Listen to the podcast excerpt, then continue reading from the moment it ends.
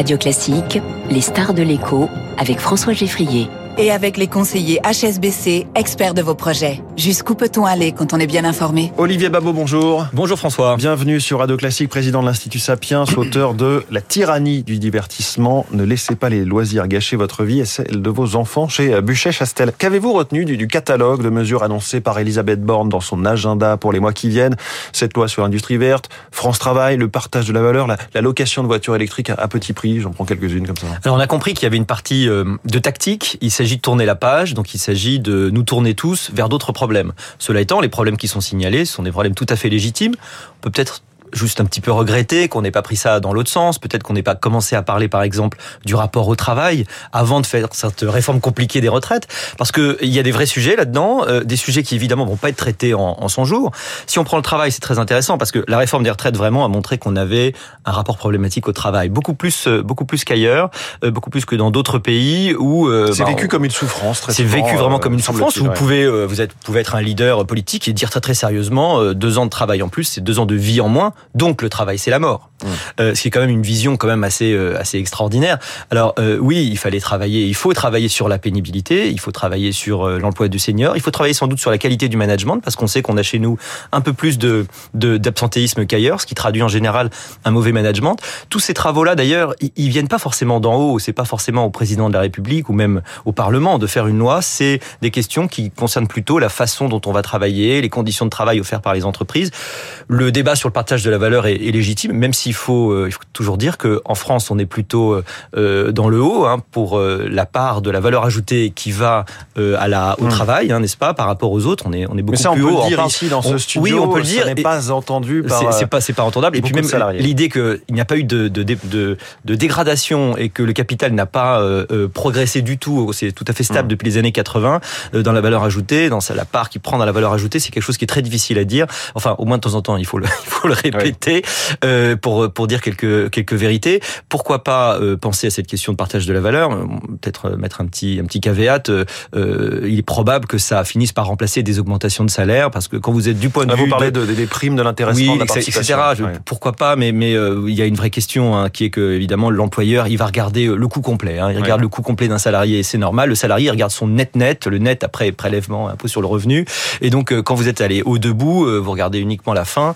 Et donc si vous faites plus de distribution, pourquoi pas euh, en période de vache grasse Ça veut dire qu'en période de vache maigre, bah, vous allez mmh. évidemment euh, moins euh, augmenter les augmenter les salaires. Dans tous les cas, en tout cas, une réflexion sur le pouvoir d'achat est intéressante. Et puis une réflexion que l'État a pas tellement ouverte encore, ce serait une réflexion sur la baisse de ce qu'on appelle le coin fiscalo-social, c'est-à-dire évidemment tous les prélèvements qui financent notre formidable système de protection sociale, mais dont on sait qu'il repose beaucoup trop sur le travail et pas assez sur le reste, le reste des, des revenus et puis de la consommation. C'est pour ça que commencer à augmenter la CSG pour, euh, pour baisser les, prélèvements sur le travail était une bonne idée parce que euh, le diagnostic euh, depuis le début de Macron est, très bon. Hein. On ne, le, travail ne paye pas assez par rapport à mmh. l'inactivité et, dans l'absolu. Le travail ne paye pas assez par rapport à effectivement le problème des grilles de salaire qui commencent sous le SMIC. Est-ce que c'est insoluble hier à votre micro à cette place On avait François Asselin de la CPME qui disait que si l'échelon le plus bas des grilles de salaire dans les branches bougeait automatiquement avec le SMIC, ça revenait à une indexation généralisée, donc à la fameuse et redoutée boucle prix-salaire. Oui, euh, ce qui est très compliqué aujourd'hui, c'est que vous allez euh, pouvoir euh, indexer les revenus les plus bas et en les indexant, en les augmentant beaucoup, on sait qu'on a un SMIC relativement haut. Là encore, c'est difficile effectivement à dire hein, au grand public. Il a ça ne veut pas dire qu'on est riche hein, en, en, en, gagnant le SMIC évidemment, mais on a un SMIC relativement haut, ce qui fait qu'en fait on aplatit la courbe de répartition des revenus par le bas. Donc mm. on fait qu'on a des gens malheureusement les salaires qui sont juste au-dessus finissent par être rattrapés par le SMIC. Exactement. Et donc à la fin vous avez des gens qui sont d'abord vous avez une grande partie des gens qui sont au SMIC, une part, une part importante des salariés, et ensuite des gens qui restent au SMIC toute leur vie. Et ça, c'est terrible en termes de, de progression, parce que c'est euh, l'un des enjeux aussi de notre rapport au travail, c'est l'idée qu'on puisse avoir des perspectives euh, positives. Euh, il y avait un sondage qui montrait que si on disait aux gens, est-ce que vous pensez que vous allez mieux vivre dans 5 ans, vous et votre, vos enfants, seulement 18% des Français pensaient que oui, alors qu'aux États-Unis, c'est 40%. Donc vous voyez, on a, on a un rapport un peu dégradé, non seulement au travail, mais à l'avenir, les deux n'étant peut-être pas... et de fait, la croissance française est généralement moins élevée que, que celle américaine. Vous avez travaillé sur le logement à l'Institut Sapiens tout récemment. Le logement est-il un facteur de frustration euh, financière et sociale que, Emmanuel Macron aurait sous-estimé vu son bilan assez maigre en la matière depuis depuis six ans? Le logement, c'est le nœud de tout. Et d'ailleurs, c'est étonnant parce que dans euh, le formidable inventaire de, de, de, la première ministre, je crois que le logement ne figure pas, alors que c'est probablement l'un des sujets les plus importants. Un sujet sur lequel il y a une crise actuelle qu'on est beaucoup à avoir signalé. Le gouvernement ne parle que de rénovation énergétique, mais jamais quasiment de construction. Ben, le problème aujourd'hui, c'est le nombre euh, de logements qui sont offerts, euh, soit à l'achat, soit à la location. Et on sait que, en particulier, les nouvelles règles sur sur l'écologie, qui sont des règles qui sont qui sont bonnes évidemment, hein, pour essayer d'avoir une empreinte moins bonne, moins moins forte du logement. Ces nouvelles règles, on sait qu'elles vont dégrader, qu'elles vont faire sortir des, des logements du des logements du marché. Mais donc pour en, pour en revenir effectivement à cette idée de l'immobilier qui est fondamentale, il faut se souvenir que dans les dépenses contraintes, l'immobilier c'est en moyenne 70%. C'est une part très importante de ces dépenses contraintes dans le budget dont on sait que par ailleurs elles ont doublé en quelques années. Euh, elles se sont développées considérablement. Enfin, elles ont moins que doublé, mais enfin en tout cas elles ont augmenté 20, 30, euh, voire 40%. Ça veut dire que vous avez aussi une impression de pouvoir d'achat qui baisse puisque en début de mois, tout de suite, une très grande partie de votre revenu est déjà dépensée. Donc votre revenu arbitrable, celui sur lequel vous pouvez jouer, est, est beaucoup moins fort. Mmh. Évidemment, ça va aussi avec la tendance à une forme de consommation beaucoup plus sur euh, sur l'abonnement que sur la consommation euh, à l'acte, évidemment ah. avec les, les, vidéos notamment. Alors avec ce, ce programme social, le gouvernement euh, s'inquiète visiblement de plus en plus du sort des classes moyennes. Il semble vouloir les chouchouter. Le ministre du budget, Gabriel Attal, parle d'un plan Marshall pour les classes moyennes. Hier, il a annoncé ce qui peut paraître sidérant au vu de, l'état de nos finances publiques, une nouvelle baisse d'impôts au cours du quinquennat ciblée sur les classes moyennes. Comment vous comprenez? Est-ce que c'est bien raisonnable en quelque sorte? Les classes moyennes, c'est un vrai sujet. Vous savez qu'avec la révolution industrielle, euh, des, euh, des classes qui étaient euh, peu qualifiées ont réussi à monter en qualification et à créer cette classe moyenne qui, en fait, est importante puisqu'elle fait le lien, elle fait la cohésion sociale entre le haut et le bas de la pyramide des revenus, si vous voulez. Peut-être que le pic de la société de classe moyenne, c'était au moment de Valéry Giscard d'Estaing. L'idée, c'était quasiment euh, 3 sur 4 euh, quasiment faisaient partie de la, de la classe moyenne. Euh, D'un point de vue d'un économiste, la classe moyenne c'est assez large. Hein, ça va de en gros deux tiers du revenu médian à deux fois le revenu médian, ce qui nous fait environ de 1400 à 3500 euh, euros par mois. Donc vous voyez, c'est assez large. Vous avez évidemment une classe moyenne supérieure ou inférieure.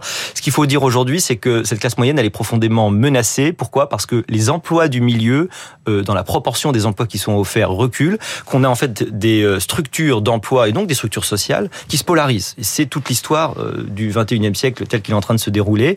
Vous avez de moins en moins de gens au milieu. Vous avez de plus en plus d'emplois qui demandent des compétences supérieures. Et donc tout le monde ne peut pas rattraper le wagon. Et puis ceux qui n'ont pas ces compétences, évidemment, ouais. euh, connaissent une forme de déclassement. Et c'est probablement en grande partie l'histoire des gilets jaunes, des gens dont la mondialisation a provoqué une forme de déclassement, moins de perspectives, une vie en fait finalement beaucoup plus difficile. Donc ces classes moyennes, ces gens qui ont le problème en général d'être trop riches pour être pauvres et trop pauvres pour être riches, sont des gens à qui euh, qui ont moins d'aide, dont les revenus d'ailleurs ne sont pas indexés. Donc oui. quand vous n'êtes pas tout à fait, quand vous êtes au classe moyenne inférieure, ça va à peu près. Mais donc ces gens-là qui sont indexés par exemple sur l'inflation d'une façon tout à fait conjoncturelle, ça va. Ils ont un petit peu normalement, euh, euh, ils peuvent encaisser l'augmentation. Quand vous êtes un petit peu au-dessus et que vous avez peut-être un train de vie un peu supérieur, mais que vous pouvez difficilement arbitrer parce que justement vos dépenses contraintes sont importantes, c'est très compliqué de freiner. Et donc Euh, conjoncturellement aujourd'hui, vous êtes beaucoup plus euh, frappé par l'inflation. Donc c'est pas absurde, c'est ouais. intelligent d'un point de vue structurel et conjoncturel d'essayer de viser les classes moyennes. Vous venez de signer Olivier Babot dans le Figaro une tribune avec Nicolas Bouzou défendant la nécessité de la croissance, que ce soit pour financer notre système de retraite ou bien la transition écologique.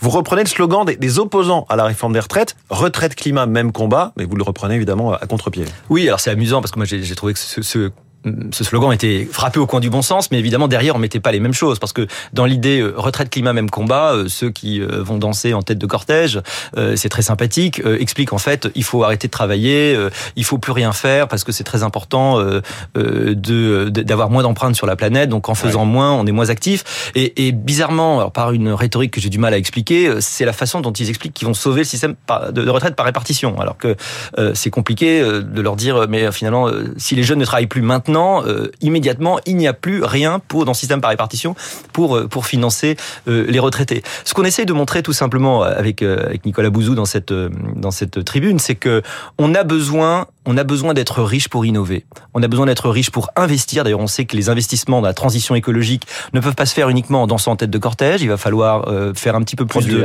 voilà, être un peu plus pragmatique. Euh, on sait que c'est des choses qui sont compliquées. Ce sont des, des opérations qui demandent aussi des, des arbitrages, euh, parfois contradictoires, entre des objectifs. Ça, ça demande, en tout cas, d'être riche. C'était, vous savez, le, le prix Nobel d'économie Kuznets qui avait montré que plus un pays était riche, plus justement il pouvait être conscient de l'écologie. L'écologie, c'est c'est un luxe pour beaucoup de gens. Hein. Quand euh, vous êtes dans un pays extrêmement pauvre, votre problème euh, c'est de survivre. Vous avez assez peu d'égards à l'écologie. D'ailleurs, vous jetez énormément. Euh, les fleuves de plastique viennent de pays malheureusement qui sont pauvres et qui, qui jettent, alors que les pays comme les nôtres sont beaucoup plus sont beaucoup plus rigoureux. On a besoin d'être d'être beaucoup plus riche pour être beaucoup plus vertueux et puis pour pouvoir faire les innovations technologiques fondamentales qui vont faire le découplage entre le PIB et notre empreinte carbone évidemment. Et vous démontrez aussi que la décroissance est tout simplement l'ennemi de l'environnement. Merci beaucoup, Olivier Babot, président de l'Institut Sapiens, notre star de l'écho. Je rappelle donc le titre de votre dernier livre, La tyrannie du divertissement chez Buchet-Chastel. 7h23, la politique.